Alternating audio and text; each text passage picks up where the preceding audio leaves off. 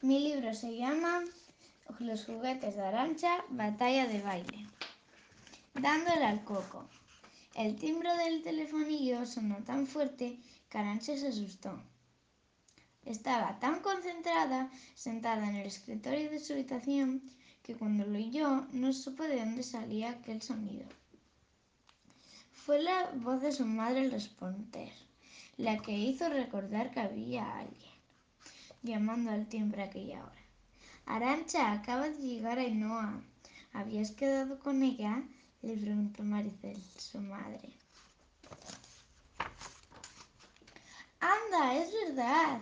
Sí que habíamos quedado. Tenemos que pensar juntas un proyecto para el cole, recordó Arancha de, de repente. De verdad habían pasado dos horas desde que habían salido de clase. ¿Cómo se le podía haber pasado tan deprisa el tiempo?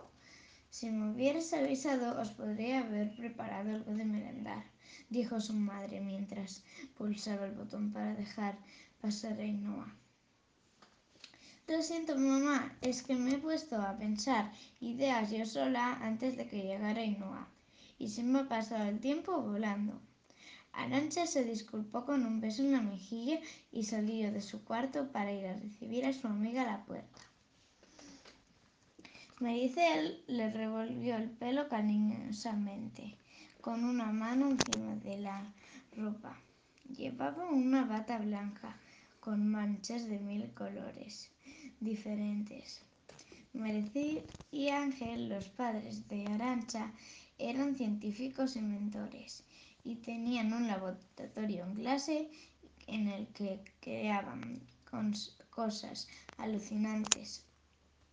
Una vez inventaron una máquina que convertía el agua en polos de sabores riquísimos.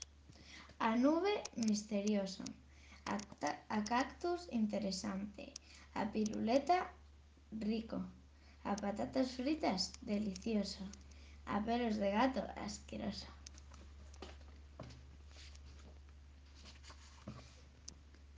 En otra ocasión habían inventado una máquina que hacía pompas de jabón irrompibles para jugar horas y horas.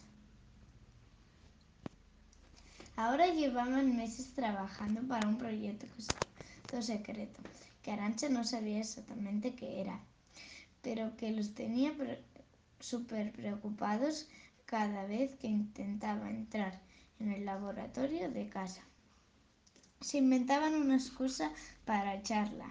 Arancha se moría de ganas de descubrir qué estaban haciendo. Pero el descubrimiento tendrá que esperar, porque no acababa de llamar el timbre. Ahora al de la puerta de su casa.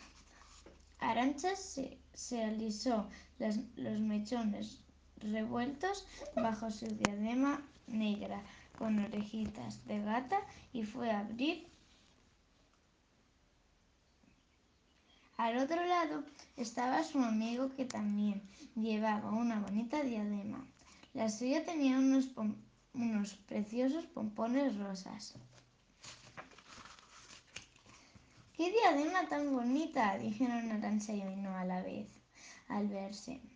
Y las dos se echaron a reír. ¿Queréis que os prepare algo de merendar?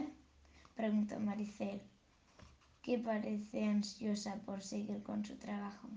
No te preocupes, mamá, tenemos deberes que hacer. Si eso nos vamos luego, nosotras a la cocina y a prepararnos un poco de leche con galletas.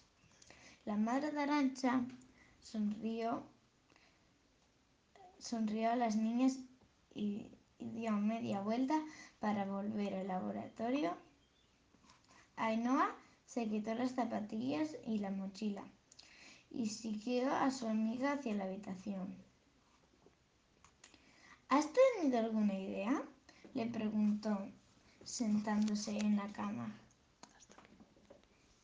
¿Qué va? Ninguna, reconoció Arancha. Llevo dándole vueltas al coco desde que hemos llegado del cole y no se me ocurre ningún proyecto chulo.